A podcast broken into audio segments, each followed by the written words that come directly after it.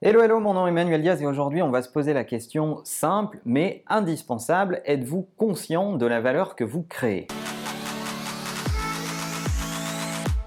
Si on se laisse emballer par le rythme du travail, des projets et de toutes les tâches qui composent un projet, on a vite fait de perdre de vue la valeur qu'on crée tous les jours et euh, à quoi sert cette valeur, dans quel type d'objectif et dans quoi ça s'imbrique? Quelle que soit la position que vous avez dans l'entreprise, c'est assez simple euh, d'avoir ce symptôme. Est-ce que vous avez la conscience de la valeur que vous avez créée ou pas? Et vous pouvez faire un exercice facile, c'est l'exercice du time sheeting. Lorsque vous time sheetez, euh, lorsque vous notez ce que vous avez fait toute la semaine, est-ce que vous avez besoin de votre agenda reprendre vos rendez-vous lundi, mardi, mercredi, etc.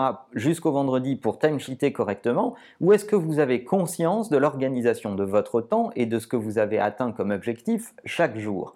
Si vous êtes obligé de reprendre votre agenda, alors il y a une décorrélation forte entre ce que vous faites, votre quotidien, et votre conscience de la valeur que vous avez créée cette semaine-là. Et c'est souvent par là que commencent les problèmes et c'est souvent par là que commence la boucle infernale qui fait qu'on perd sa motivation et qu'on peut même aller jusqu'à des burn-out.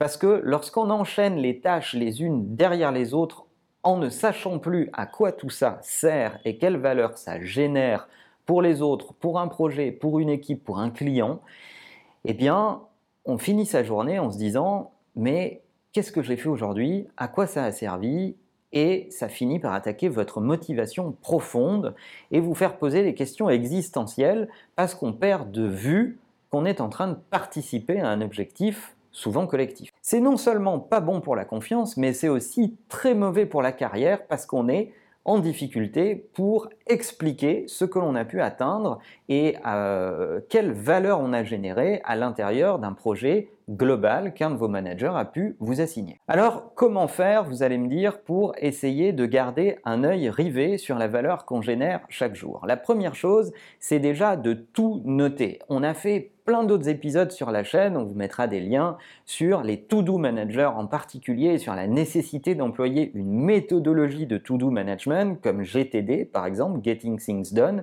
qui est une belle méthodologie de to-do management. Si vous, notez toutes vos tâches, toutes vos to-do, que vous classez ces tâches dans des projets et que vous cochez chaque fois qu'une une, tâche est atteinte, eh bien, en regardant le log des tâches que vous avez accomplies, vous avez déjà une forme de distance par rapport à ce que vous faites tous les jours et vous voyez et vous êtes capable de mesurer votre progression. Le deuxième élément, c'est fonctionner en PPP. Alors les PPP, c'est une méthodologie relativement simple, ça se résume à un email, trois paragraphes. Et dans ces paragraphes, des bullet points. Le premier P, c'est plan. Qu'est-ce que vous avez prévu de faire cette semaine. Le deuxième P, c'est progress. Quel est le pourcentage de progression sur ce que vous aviez prévu? Et le troisième P, c'est problème. Quel problème avez-vous rencontré? C'est super pratique, y compris pour faire du reporting à votre manager. Vous lui envoyez votre PPP hebdomadaire il voit exactement ce que vous aviez prévu, quel est votre degré de progression, quels problèmes vous rencontrez, et il peut intervenir sur ces problèmes pour vous faciliter la vie. C'est un email, trois paragraphes, quelques bullet points dans les paragraphes, et si vous archivez vos PPP, vous allez mesurer plus facilement votre progression et euh, les problèmes que vous aurez surmontés au fil du temps. Et le troisième conseil très basique, c'est conserver un fichier Excel avec quatre onglets, un onglet par trimestre et notez les projets que vous avez accomplis chaque trimestre parce que lorsque viendra le temps de votre entretien annuel, comme malheureusement c'est répondu puisqu'on attend toujours la fin d'année pour faire les entretiens annuels, alors je pense qu'il faudrait en faire tout au fil euh, du temps, tout au long de l'année, bah, vous serez déjà plus en situation d'avoir conscience au gré de l'avancement de l'année de ce que vous avez accompli et de pouvoir le justifier plutôt que vous creuser la tête euh, en plein rush de fin d'année et vous poser la question de qu'est-ce que j'ai finalement accompli cette année. J'espère que ces quelques astuces vous aideront à prendre conscience de la valeur que vous créez au quotidien, d'être beaucoup plus capable d'en parler, de la communiquer, de la défendre,